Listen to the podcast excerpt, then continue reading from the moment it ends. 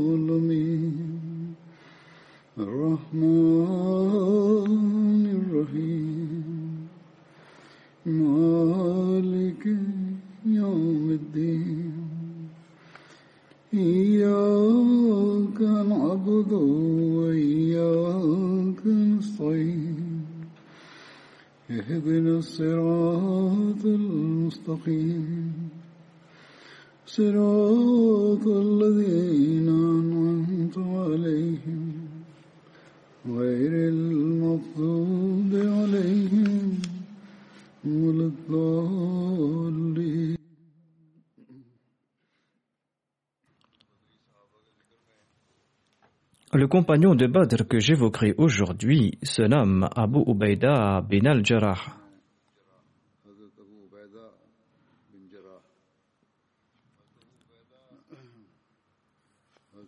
Son nom d'origine était Amir bin Abdullah et son père se nommait Abdullah bin al-Jarrah.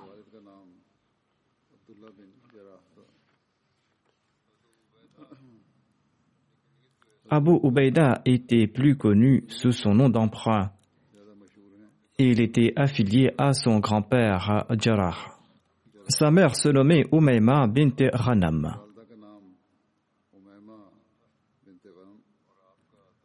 Et Abu Ubaida appartenait au clan Banu Harith des Korachites.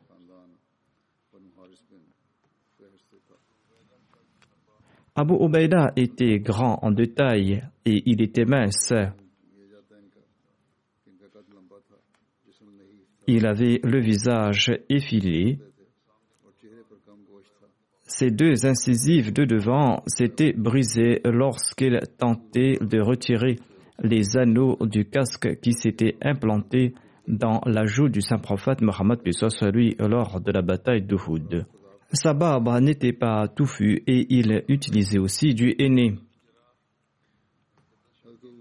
Abu Ubaida bin al-Jarrah avait plusieurs épouses, mais il n'avait eu des enfants que de deux d'entre elles. Il avait deux fils, l'un se nommait Yazid et le deuxième se nommait Omer.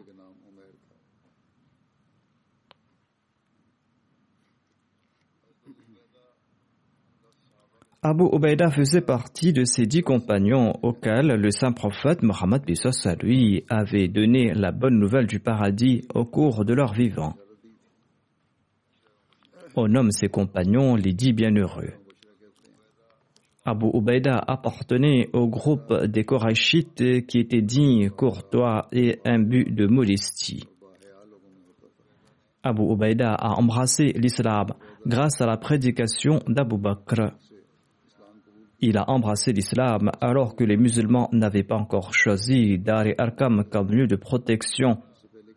Abu Ubaida bin al-Jarrah était la neuvième personne à avoir embrassé l'islam. Anas relate que le saint prophète Mohammed lui a déclaré que chaque Ummah dispose d'un amin, d'une personne dite de confiance, et Abu Ubaida bin al-Jarrah est la mine de ma Un groupe de gens du Najran étaient venus à la rencontre du saint prophète Mohammed lui selon les recueils de Bukhari et de Muslim. Selon un autre récit de Muslim, ces gens venaient du Yémen. Et ils ont demandé au saint prophète Mohammed lui de leur envoyer quelqu'un pour leur enseigner la religion. Selon un récit, ils ont déclaré Envoyez-nous une personne qui est digne de confiance. Sur ce, le saint prophète Mohammed lui a déclaré Je vous enverrai certainement un amine, une personne dite de confiance, une personne qui s'acquittera de ce devoir. Sur ce, le saint prophète Mohammed Pesos lui a attrapé la main d'Abu Ubaida bin al-Jarrah et il a déclaré Celui-ci est l'amine de cette umma.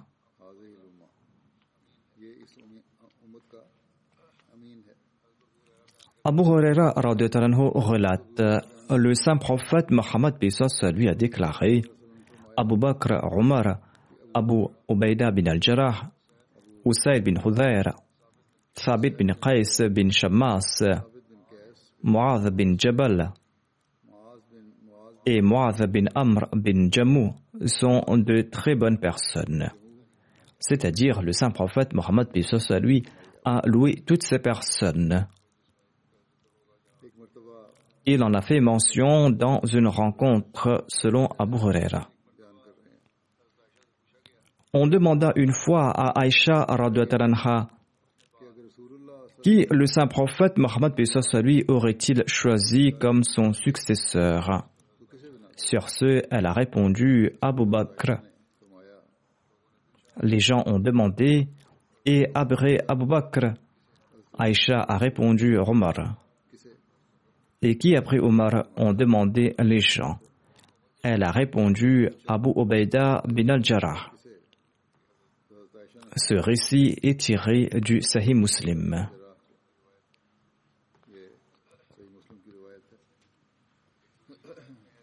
Selon un autre récit, Abdullah bin Shaqiq aurait demandé à Aïcha qui le saint prophète Mohammed à lui aimait-il le plus d'entre tous ses compagnons? Aïcha a répondu Abu Bakr. Abdullah bin Shaqiq a demandé et après lui, Aïcha a répondu que le saint prophète à lui aimait Omar après Abu Bakr. L'autre a demandé et après Omar, elle a répondu Abu Ubaida bin al-Jarrah. Ensuite, il a demandé Et après lui, qui aimait-il le plus? Le rapporteur déclare qu'Aïcha était silencieuse par la suite. Elle n'a rien dit.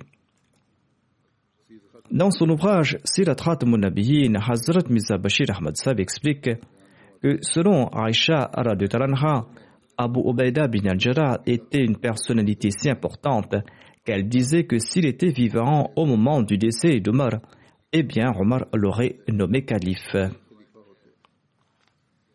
Selon un autre récit, Omar avait déclaré au moment de rendre l'âme que si Abu Ubaida était vivant aujourd'hui, je l'aurais nommé calife. Et si mon Seigneur me questionnera à propos de cette nomination, je répondrai que j'ai entendu ton prophète affirmer que Abu Ubaida bin al-Jarrah est l'amine de cette umma. C'est pour cette raison que je l'ai choisi comme mon successeur. Quand Abu Ubaida a embrassé l'islam, son père l'a durement persécuté. Il s'était rendu en Abyssinie et quand il a immigré à Médine par la suite, lorsque le saint prophète Mohammed lui l'a vu, eh bien, le visage du saint prophète Mohammed lui resplendissait de joie. Omar l'a serré dans ses bras et Abu Ubaida bin al-Jarrah a logé chez Kulthum bin Hidam. Il n'a pas logé chez Umm Kulthum, mais chez Kulthum bin Hidam.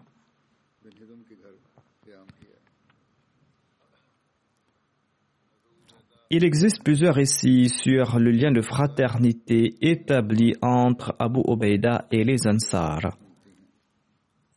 Selon certains rapporteurs, le saint prophète Mohammed lui avait établi ce lien de fraternité entre Abu Ubaida et Salim, l'esclave affranchi d'Abu Hudhaifa.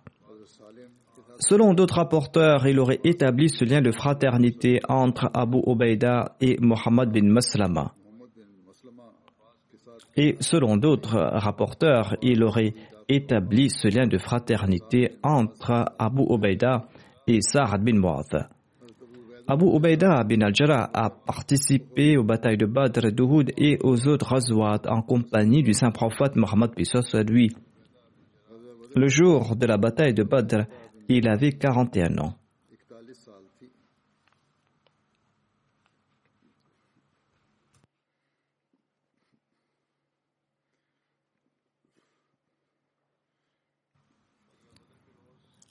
Le jour de la bataille de Badr, Abu Ubaida bin al-Jarrah a combattu du côté des musulmans, tandis que son père Abdullah combattait du côté des mécréants.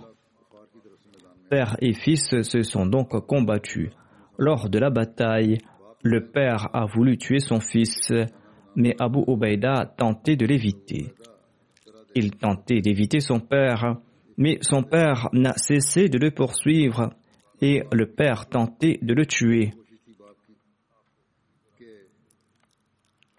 Abu Ubaida, quant à lui, aurait pu tuer son père, mais il voulait l'éviter, il ne voulait pas le combattre afin de ne pas le tuer, et il voulait aussi être à l'abri de ses assauts. Mais lorsque Abu Ubaida a constaté que son père ne le laissait pas, eh bien, ses sentiments pour la tawhid, pour l'unicité de Dieu, ont eu le dessus sur ses sentiments filiaux. Les liens familiaux n'avaient plus d'importance à ses yeux étant donné que son père voulait à tout prix le tuer parce qu'il croyait dans l'unicité de Dieu.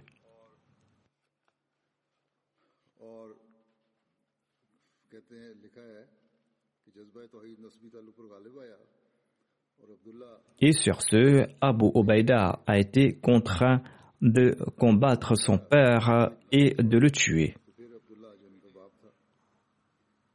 En fin de compte, Abu Ubaida a été contraint de combattre son père et de le tuer.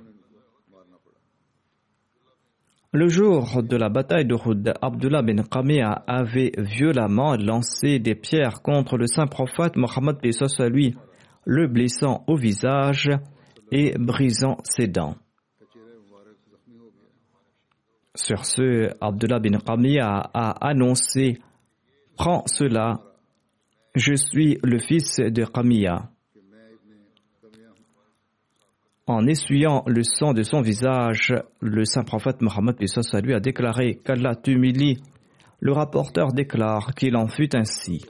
Allah a lancé contre le fils de Qamiya une chèvre des montagnes qu'il a frappé à maintes reprises de ses cornes, le réduisant en mille morceaux. Aïcha déclare à ce sujet qu'Abu Bakr avait relaté que le jour de la bataille de Houd, le coup de pierre reçu par le saint prophète Mohammed lui était si violent que deux anneaux de son casque se sont brisés et se sont implantés dans son visage béni. Abu Bakr ajoute sur ce, j'ai couru dans la direction du saint prophète Mohammed lui mais j'ai constaté qu'il y avait une autre personne qui courait à grande vitesse dans sa direction. Il courait si vite qu'on dirait qu'il volait. J'ai prié, dit Abu Bakr, ô Allah, fais que cette personne soit source de joie pour le saint prophète Mohammed lui et pour nous. Abu Bakr ajoute que quand je suis arrivé tout près du saint prophète Mohammed lui, j'ai constaté qu'il s'agissait d'Abu Ubaida bin al-Jarrah qui m'avait dépassé.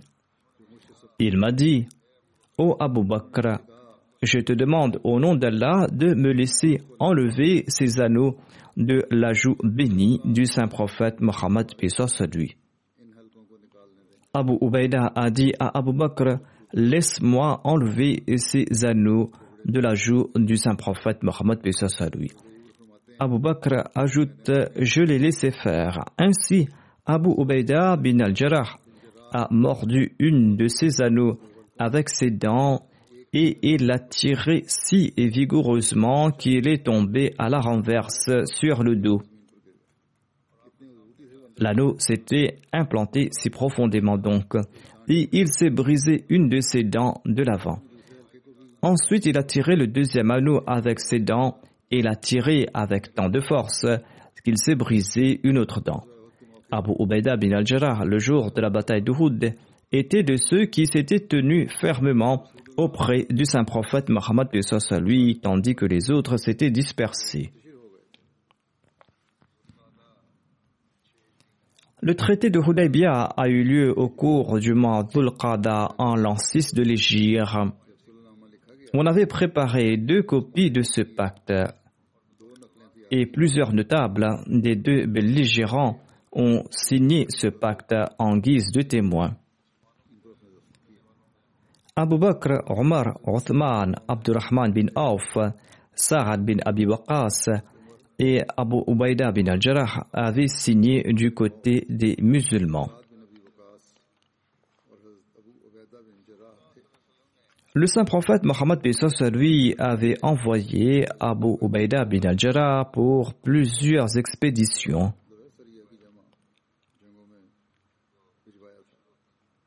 Il y avait l'expédition de Dhul qui avait eu lieu au cours du mois Rabiul Akhir en l'an 7 de l'Égypte.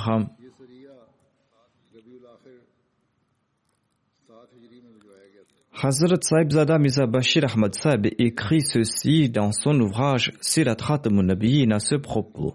Il déclare Au cours du mois Rabiul Akhir, le saint prophète Mohammed lui avait envoyé Mohammed bin Maslama Ansari vers Dhul Qassa, Dhul Qassa qui est situé à 38 km de Médine et où résidaient les Banu Tharlaba durant ces jours.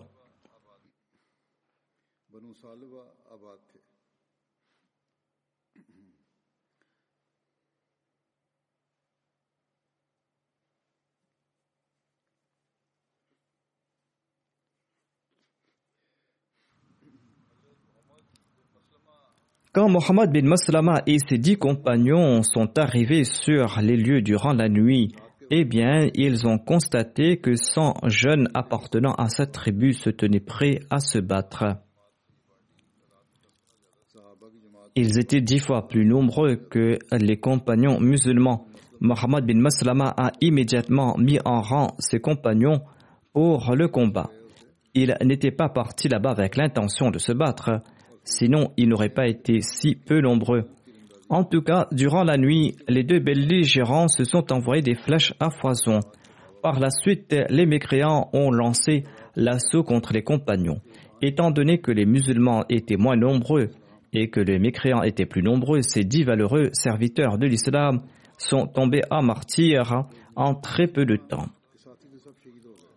Tous les compagnons de Mohammed bin Maslama sont tombés en martyr, mais Mohammed bin Maslama était toujours vivant, car les mécréants l'avaient abandonné, le croyant mort. Il l'avait dévêtu pour prendre ses vêtements. Mohammed bin Maslama aurait pu mourir sur ces lieux, mais par un heureux hasard, un autre musulman est passé par là. Ayant reconnu Mohammed bin Maslama, il l'a conduit à Médine. Quand le saint prophète Mohammed lui a eu connaissance de l'incident, eh bien, il a envoyé Abu Ubaida bin al-Jarrah, qui était un Qurayshite et un des grands compagnons. Il a envoyé à Qassa pour venger Mohammed bin Maslama et ses compagnons. Étant donné qu'on avait aussi reçu la nouvelle que les Banu Tharlaba s'apprêtaient à attaquer les environs de Médine, le saint prophète Mohammed lui a envoyé 40 compagnons rompus au combat avec à leur tête Abu Ubaida et il leur a ordonné de voyager durant la nuit et d'arriver sur les lieux le matin. Suivant l'instruction du saint prophète Mohammed lui, Abu Ubaida bin Ajra a atteint l'ennemi le matin à l'heure de la prière. L'ennemi a pris peur de l'attaque soudaine et après un court combat, l'ennemi a pris la fuite pour disparaître dans les montagnes. Abu Ubaida bin al-Jara, quant à lui, a pris les butins et il est retourné vers Médine. Il avait lancé cette attaque afin de venger les musulmans ou afin de punir les assaillants. Vatus Sarasil est une autre expédition militaire. Cette expédition porte ce nom car les ennemis s'étaient enchaînés lors de cette bataille afin de pouvoir se battre ensemble dans un rang. afin qu'aucun d'entre eux ne prenne la fuite par peur, afin qu'ils puissent donc se battre ensemble. On offre aussi une autre raison pourquoi cette bataille portait ce nom. Il y avait dans cette région une source d'eau nommée As-Salsal. Selon certains, en l'an 7 ou en l'an 8 de l'Égypte, le saint prophète Mohammed a reçu la nouvelle que les membres de la tribu Banu Khouza complotaient une attaque contre Médine. Le saint prophète Mohammed a envoyé Amr bin As à la tête de 300 muhajirin et ansar pour prévenir cette attaque. Il y avait 30 chevaux dans l'expédition musulmane. L'objectif se trouvait à 10 jours de voyage de Médine.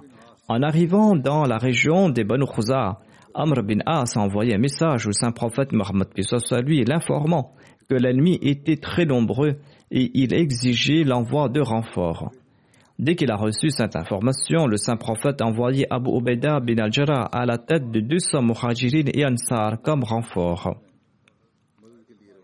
Et le saint prophète Mohammed lui a demandé à Abu Ubaidah de partir aider Amr et d'éviter tout différent entre tous deux, c'est-à-dire qu'il devait prendre une seule décision. Quand le bataillon d'Abu Ubaida a rencontré celui d'Amr, la question du commandement de toute la force armée s'est posée. Quoique Abu Ubaida méritait de prendre le commandement en raison de son statut, quand Amr bin As a insisté, il lui a laissé prendre la tête de l'armée de gaieté de cœur. En effet, le saint prophète Mohammed lui l'avait enjoint d'éviter tout différent. Abu Ubaida s'est battu bravement contre l'ennemi euh, sous l'égide d'Amr bin As jusqu'à ce que l'ennemi soit vaincu. Quand l'armée est retournée victorieuse à Médine et que le saint prophète Mohammed lui a entendu à propos de l'obéissance démontrée par Abu Ubaida, il a déclaré qu'Allah accorde sa miséricorde à Abu Ubaida. Il a prié pour lui parce qu'il a fait montre de ce niveau d'obéissance.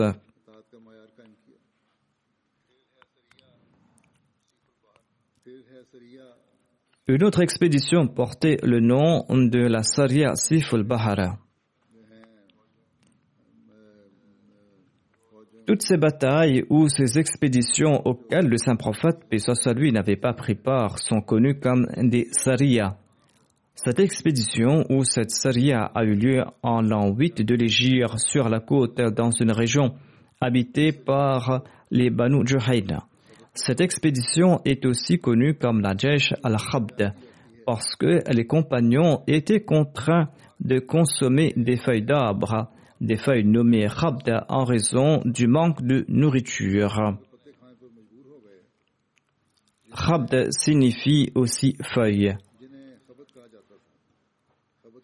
Cette saria a été mentionnée dans le Sahih d'Al-Bukhari. Jabir relate ceci. Le saint prophète Mohammed lui nous avait envoyé pour une expédition. Il ajoute Nous étions 300. Abu Ubaidah bin al-Jarrah était notre chef.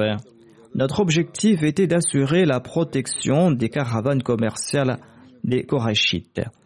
Ainsi, leur objectif n'était pas de livrer bataille. Il ajoute que nous sommes restés sur la côte pour 15 jours et nous avions très faim. Nous avions si faim que nous étions contraints de consommer les feuilles d'arbre. L'objectif de ces expéditions ou de ces sarias n'était pas de livrer bataille dans certains cas. Ils avaient d'autres buts et des fois, euh, ceux qui y participaient étaient contraints de se battre. Ainsi, ces deux types d'expéditions auxquelles ne participait pas le saint prophète Mohammed lui étaient connus comme des sariyas. Le rapporteur déclare Nous étions contraints de consommer des feuilles d'arbre, et c'est pour cette raison que ce détachement le titre de Jesh al-Khabda. Entre-temps, la mer avait jeté sur le rivage un animal un animal qu'on nomme Ranbar. Ainsi, un animal mort s'était échoué sur le rivage. Étant privé d'eau, il n'a pas pu euh, survivre. Il s'agissait d'un très gros poisson. Et le rapporteur déclare que nous avons consommé sa chair pendant quinze jours et nous passions sa graisse sur notre corps tant et si bien que nous étions tout aussi bien portants qu'auparavant. Puis Abu Ubaida bin al-Jarrah a pris l'une de ses côtes et l'a fixée au sol. Puis il a demandé au plus grand de ses compagnons de passer sous cette côte.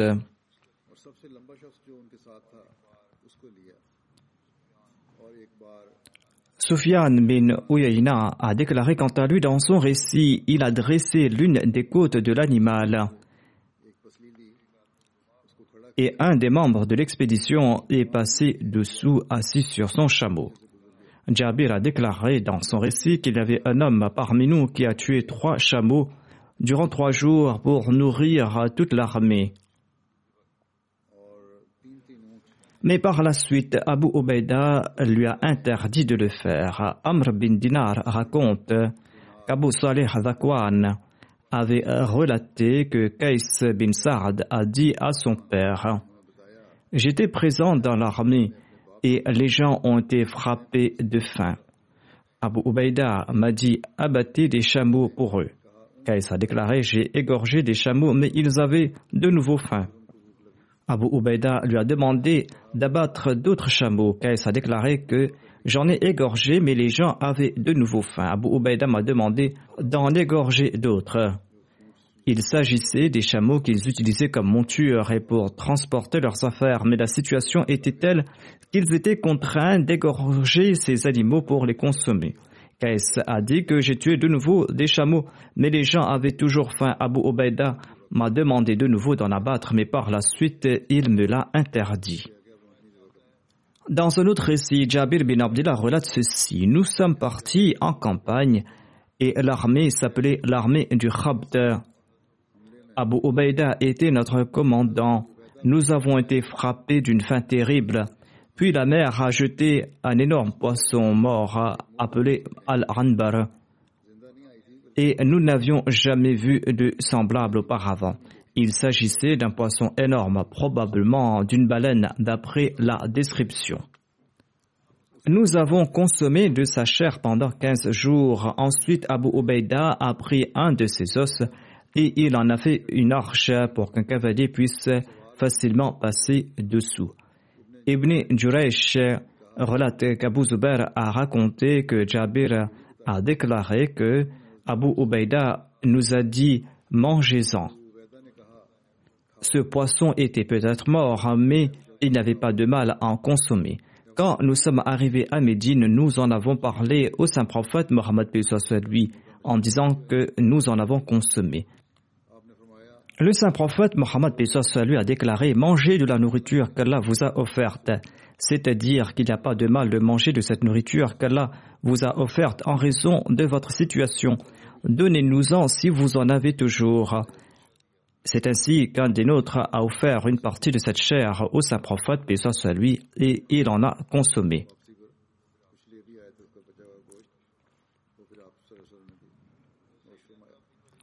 Dans son exégèse, Sayyid Zaidul Abidin Waliullah Shah a commenté sur l'expédition Siful Bahra ou l'expédition de Khabda. Il déclare à ce propos que cette expédition n'avait pas pour objectif le combat. Les participants avaient pour objectif la protection des caravanes. Selon Ibn Sa'd, 300 muhajirin et ansar avaient participé dans cette campagne. Abu Ubaida bin al-Jarrah en était le commandant. Et cette campagne est connue comme la Razwa Siful Bahar. Les caravanes traversaient le long de la côte de la mer Rouge. Et on avait établi des postes de sécurité tout au long de cette route caravanière. Et c'est la raison pour laquelle on nomme cette expédition la Razwa Siful Bahar. L'objectif était d'établir un poste de sécurité. Plus loin, l'on expliquera qui était bénéficiaire de cette sécurité. Sif signifie la côte. Ibn Sa'd en a fait mention brièvement sous le titre de Saria al-Khabd. Khabd signifie les feuilles d'arbre.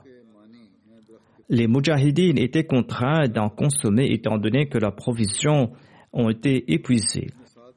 Selon Ibn Sa'd, l'incident a eu lieu au cours du mois de Rajab en l'an 8 de l'Égypte, l'année du traité de Hudaybiyah.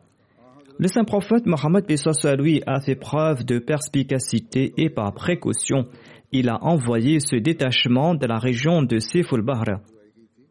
Ce poste de sécurité a été établi afin qu'il n'y ait pas d'entrave pour les caravanes korachites venant de la Syrie et afin que les korachites n'aient pas d'excuses pour briser leur pacte avec les musulmans.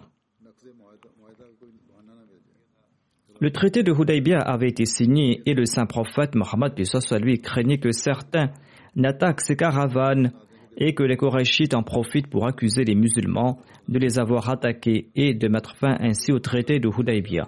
C'est la raison pour laquelle le saint prophète lui a établi ce poste afin de protéger euh, cette caravane des Korachites. Selon Ibn Sa'd, ce lieu se trouvait à cinq jours de voyage de Médine. Ainsi, il n'était pas sorti pour livrer bataille, mais pour assurer la protection de la caravane commerciale. C'est là l'effort accompli pour garantir la paix.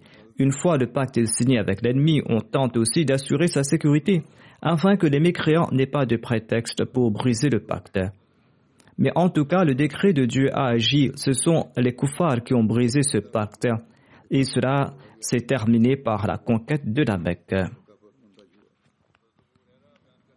Abu Huraira relate Le jour de la conquête de la Mecque, le saint prophète, Pessos lui, est entré dans la ville.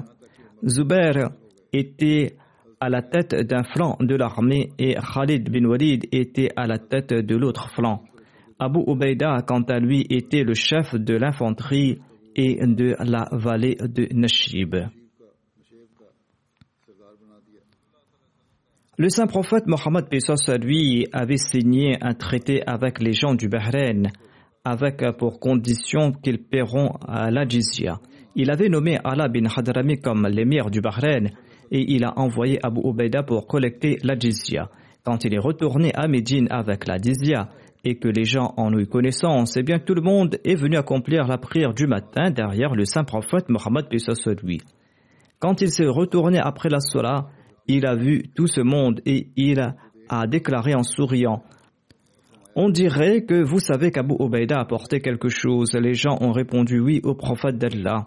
Et le saint prophète Mohammed lui a déclaré Soyez contents et espérez ce qu'il y a de meilleur pour vous. Je ne crains pas la pauvreté pour vous, mais je crains que vous ne receviez tant de richesses que vous ne commenciez à faire preuve d'avidité les uns plus que les autres. C'est-à-dire, autant que vous recevrez les biens matériels, autant vous allez sombrer dans l'avidité, l'avidité qui sera la cause de votre destruction. Telle était la peur du saint prophète Mohammed à lui. Il n'avait pas peur que les musulmans allaient mourir de faim, mais il avait peur qu'ils allaient sombrer dans le matérialisme et qu'ils ne soient détruits. Ceci est l'avertissement que chacun doit avoir en tête. Vu qu'on ne respecte pas euh, cet avertissement, nous constatons que la majorité des musulmans possédant des richesses, dont nos leaders, eh bien, ils sont les premiers à sombrer dans cette avidité. Leur appétit pour ce monde ne connaît pas de bornes. Ils évoquent certes le nom de Dieu, mais ils accordent priorité au bien et au faste de ce monde. Ainsi, nous devons à tout instant analyser notre situation. En accord aux prophéties du saint prophète Mohammed lui, les musulmans recevront ces richesses, mais nous ne devons pas oublier notre foi en raison de ces richesses. En l'an 10 de l'Égypte, Abu Ubaida a accompagné le saint prophète Mohammed lui lors du pèlerinage d'Adieu. Après le décès du saint prophète Mohammed lui, les musulmans ont débattu sur le type de tombe qu'on devait lui creuser, celle avec une cavité supplémentaire ou celle sans cavité. Abbas a envoyé une personne vers Abu Ubaida et Abu Talha et on acceptera le verdict du premier d'entre eux qui se présente concernant la tombe. Abu Ubaida a préparé des tombes sans cavité à l'instar euh, des gens de la Mecque Abu Talha, quant à lui, préparait des tombes avec une cavité supplémentaire, à l'instar des gens de Médine. Celui qu'on avait envoyé chercher Abu Talha est revenu avec lui. L'autre n'a pas pu rencontrer Abu Ubaida. Abu Talha s'est présenté et il a creusé pour le saint prophète Mohammed lui une tombe comprenant une cavité supplémentaire. Le recueil d'Al-Bukhari évoque les différends entre les Ansar et les Muhajirin au sujet du califat, immédiatement après le décès du saint prophète Mohammed lui. J'en ai fait mention dans le passé en évoquant un autre compagnon, mais il serait très à propos d'en faire mention de nouveau dans le cadre de la mention d'Abu Ubaida. Après le décès du saint prophète Mohammed lui, les Ansar se sont réunis dans la maison de Sa'ad bin Obada et ils ont déclaré Choisissons un émir de parmi nous les Ansar et un autre de parmi vous les Muhajirin. Abu Bakr, Omar et Abu Ubaida sont partis à leur rencontre. Omar a voulu prendre la parole, mais Abu Bakr l'en a empêché. Omar a déclaré par la suite que je souhaitais prendre la parole parce que j'avais préparé un discours que j'appréciais beaucoup et j'avais peur qu'Abu Bakr ne soit pas aussi éloquent que moi. Mais lorsqu'il a pris la parole, j'ai constaté que son discours était des plus éloquents. Il était plus éloquent que tout autre discours. Abu Bakr a déclaré dans ce discours que nous, les Muhajirin, nous sommes les émirs et vous, les Ansar, vous êtes les vizirs. Abu Hubab bin Munzir a déclaré non, par Dieu, il n'en sera pas ainsi. Nous allons choisir un émir de parmi vous et un autre de parmi nous. Abu Bakr a répondu Non, nous sommes les émirs et vous êtes les vizirs, car les Korachites sont meilleurs et plus anciens que vous, les Bédouins. Il a ensuite présenté les noms d'Omar ou d'Abu Ubaida bin al-Jarrah et a demandé aux musulmans de prêter allégeance à l'un d'entre eux et d'en faire leur calife. Sur ce, Omar a déclaré non, nous allons vous prêter allégeance parce que vous êtes notre chef et vous êtes le meilleur des nôtres. D'ailleurs, le saint prophète Mohammed lui vous aimez le plus d'entre nous. Sur ce, Omar lui a attrapé la main et il lui a prêté allégeance. Et par la suite, les autres ont prêté allégeance à Abu Bakr. En tout cas, aux yeux d'Abu Bakr, le statut d'Abu Ubaida était si important qu'il avait proposé son nom pour l'élection du calife. Comme je l'avais dit auparavant, le calife Omar a déclaré que si Abu Ubaida était toujours vivant, il l'aurait choisi comme calife pour le succéder. Car en accord au dire du saint prophète Mohammed lui, Abu Ubaida était la mine de cette Ummah. Ou plus précisément en accord à l'édit du saint prophète Mohammed lui. Lors du débat sur euh, le califat, Abu Ubaida s'est adressé aux Ansar et il leur a dit Ô Ansar, vous êtes de ceux qui ont soutenu le saint prophète Mohammed lui. Attention qu'à présent vous ne soyez de ceux qui fomentent en premier la dissension au sein de l'islam. Abu Bakr a pris ses fonctions de calife et il a confié la responsabilité de la trésorerie à Abu Ubaida. En l'entrant de l'Égypte, le calife Abu Bakr l'a nommé commandant de l'armée en Syrie. Et quand Omar a été élu calife, il a remplacé Khalid bin Walid par Abu Ubaida à la tête de l'armée. Voici le récit concernant la conquête de la Syrie. En l'an 13 de l'Égypte, les musulmans ont massé leurs troupes sur plusieurs fronts sur les terres romaines. Un bataillon était sous le commandement de Yazid bin Sufyan. Yazid bin Sufyan était un des fils d'Abu Sufyan et il était décédé par la suite.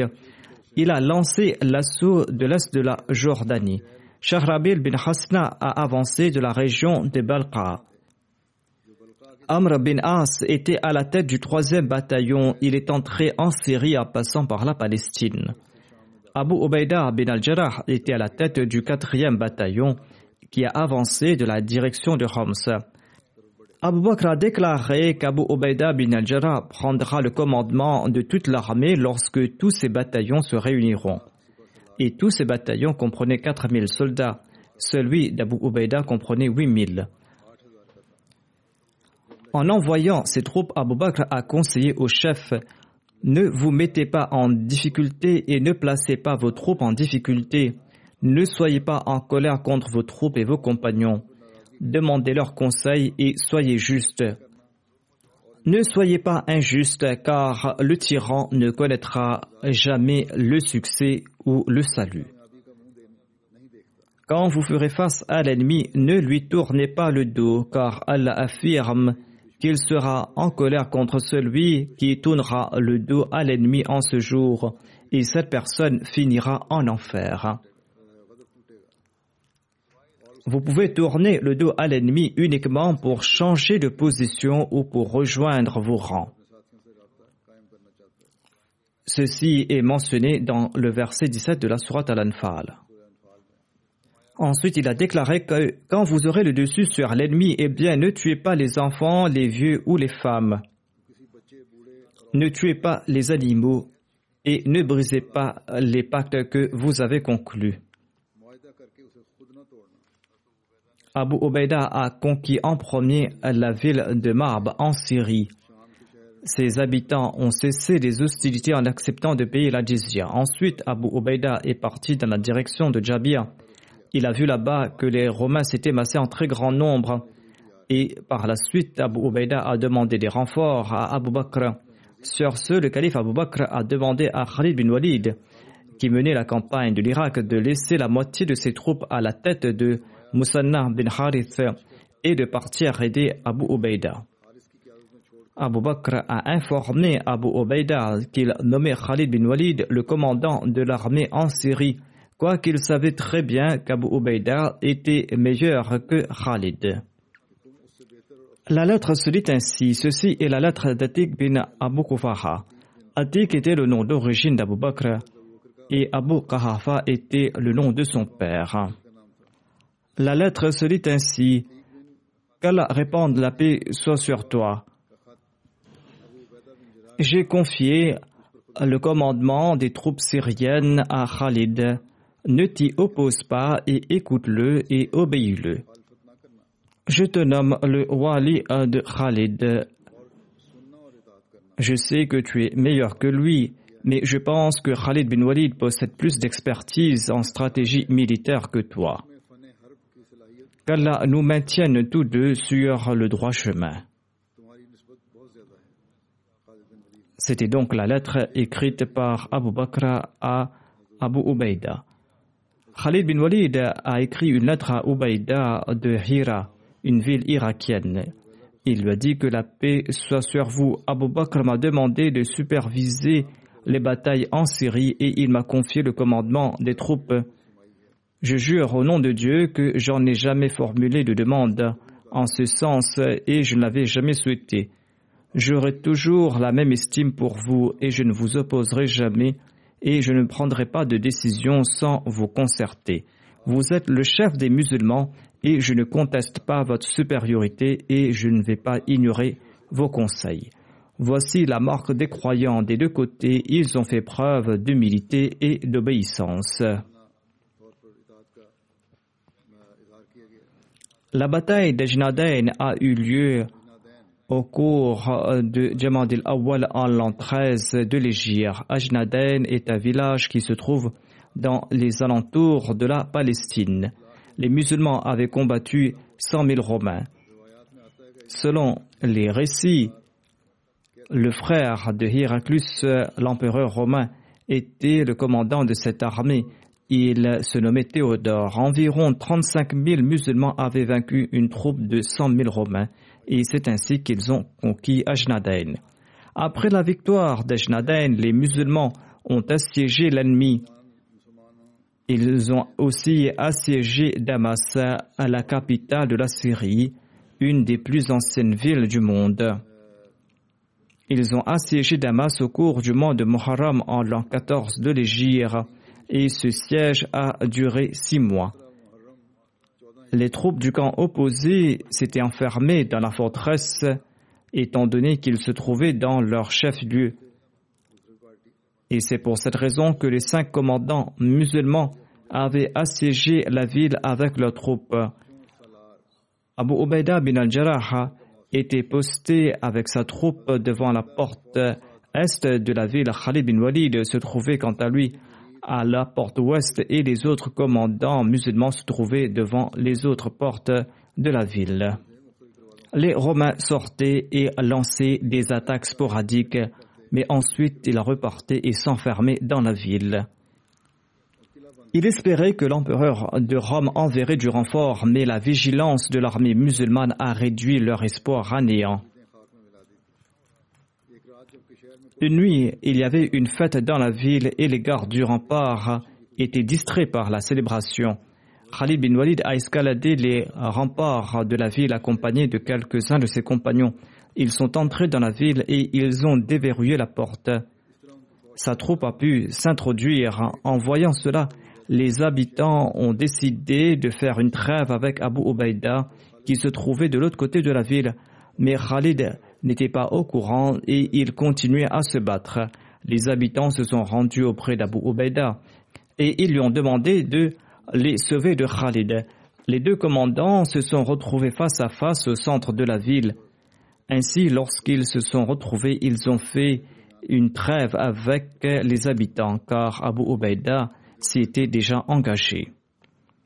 Voici les détails sur la bataille de Feel, une ville de la Syrie.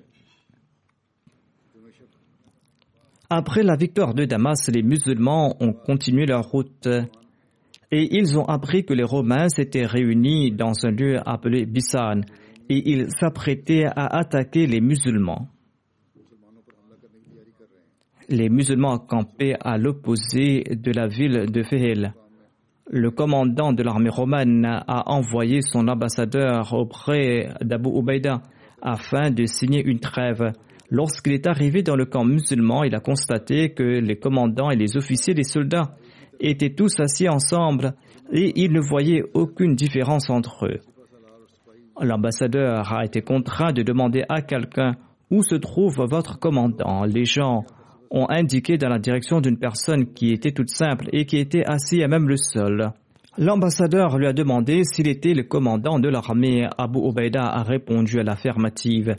L'ambassadeur a demandé à Abu Ubaida de partir sur le champ avec ses troupes et en retour, chacun de ses soldats recevra deux pièces d'or et le commandant recevra mille dinars et le calife recevra deux mille dinars.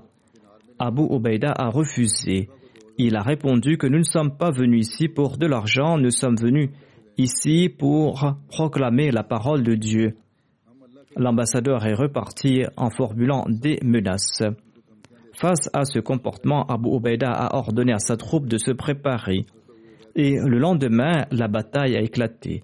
Abu Ubaida se trouvait lui-même au centre de l'armée. Il dirigeait ses soldats avec beaucoup de sagesse pour le combat et ils ont eu la victoire face aux Romains en dépit du fait qu'ils étaient peu en nombre et les musulmans ont conquis toute la région de la Jordanie. Après la victoire de Fehel, Abu Ubaida s'est mis en route vers Homs, une autre ville célèbre de la Syrie, une ville très importante du point de vue militaire et politique. En cours de route, ils se sont arrêtés à Baalbek, qui est une ville ancienne du Liban, qui se trouve à trois jours de voyage de Damas. C'était un très grand centre de l'adoration de l'idole Baal. Les habitants de la ville n'ont pas souhaité combattre Abu Ubaida et ils ont préféré faire la paix. Et leur requête a été acceptée avec la condition de payer la dizya. Abu Ubaida ne s'est pas battu contre eux ils ont payé la dizya qui a été acceptée et ils ont pu suivre leur religion. Abu Ubaida a pris la route vers Homs et l'a assiégé. Khalid bin Walid l'accompagnait. les habitants de Homs espéraient un soutien militaire de la part de l'empereur et ils étaient prêts à combattre, mais lorsqu'ils ont vu que ce soutien ne venait pas, ils ont déposé les armes et ils ont proposé une trêve qui a été acceptée. Et les musulmans ont promis de préserver leur vie et leurs biens. Leur lieu de culte et leur maison étaient sous la protection. Et ceux qui ont gardé leur religion étaient sujets à la dizya et au kharaj, qui est une taxe. Ensuite, il y a eu la conquête de la ville de Latakié. Les troupes musulmanes se sont mises en route vers Latakié, une autre ville syrienne qui se trouve sur la côte dans les alentours de Homs. La ville a été assiégée. Latakié était une ville très bien défendue et les habitants avaient de grands moyens pour se protéger. Ainsi, il n'était pas préoccupé par le siège. Abu Ubaida avait donc trouvé une nouvelle méthode pour la conquérir. Un soir, il a fait creuser de nombreuses tranchées et il les a fait recouvrir d'herbe et le lendemain matin, il est reparti avec ses troupes vers Homs et il a fait croire aux habitants de la ville qu'il repartait. La troupe est repartie après avoir creusé ces tranchées et après les avoir recouvertes d'herbe. Les habitants et les soldats de la ville se sont réjouis en apprenant que les troupes étaient parties et ils ont ouvert les portes de la ville. Abu Obaida est revenu au cours de la nuit avec sa troupe et ils se sont cachés dans les tranchées qu'ils avaient creusées. Le lendemain matin, lorsqu'on a ouvert les portes de la ville, eh bien, ils ont lancé l'attaque et ils se sont introduits au sein de la ville et ils ont conquis toute la ville. Je relaterai la suite la prochaine fois, Inshallah. Je vous demande de prier beaucoup pour les Ahmadis du Pakistan, qu'Allah les protège du mal des mollahs et des membres de l'État. Il y a une vive vague d'opposition contre les Ahmadis là-bas au Pakistan. Les garants de la loi ignorent ce qu'est la justice et ils sont en train de violer tous les fondements de la justice et ils sont en train de faire tout ce que les mollahs les commandent de faire. Je pense qu'ils le font pour épargner leur vie, ou peut-être pour se faire réélire, ou pour des causes politiques, mais ils se trompent. Qu'ils se souviennent que cela les conduira à leur perte. Dans le passé, nous avons enduré ces épreuves et nous allons traverser de nouveau ces épreuves par l'aide d'Allah, Inch'Allah. Mais s'ils ne mettent pas fin à leur comportement, eh bien leur destruction sera certaine. Ainsi donc, les Ahmadis doivent beaucoup prier durant ces jours afin qu'Allah éloigne ces difficultés. Vous devez renforcer votre lien avec Allah, en particulier les Ahmadis qui habitent au Pakistan et les Ahmadis pakistanais qui habitent à l'extérieur. Priez beaucoup afin de profiter de l'aide de Dieu et afin que les Ahmadis qui habitent au Pakistan puissent sortir de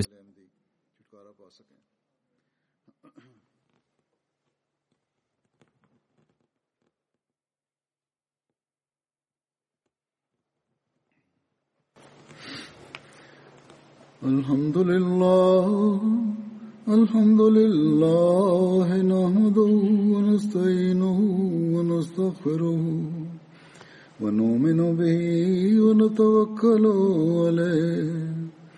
ونعوذ بالله من شرور أنفسنا ومن سيئات أعمالنا.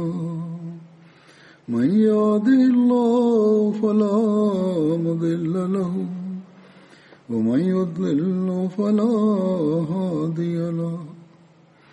ونشهد أن لا إله إلا الله. ونشهد أن محمدا عبده ورسوله. عباد الله رحمكم الله. إن الله يأمر بالعدل واللسان وإيتاء ذي القربى.